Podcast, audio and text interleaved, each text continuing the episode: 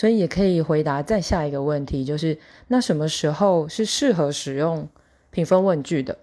我觉得对于新手来说，就是在你觉得需要有一些澄清的时刻，那个澄清可能是来自于你，可能有一些情绪，你觉得诶好像快要变得起伏很大的时候，欢迎用评分问句帮自己稍稍缓下来。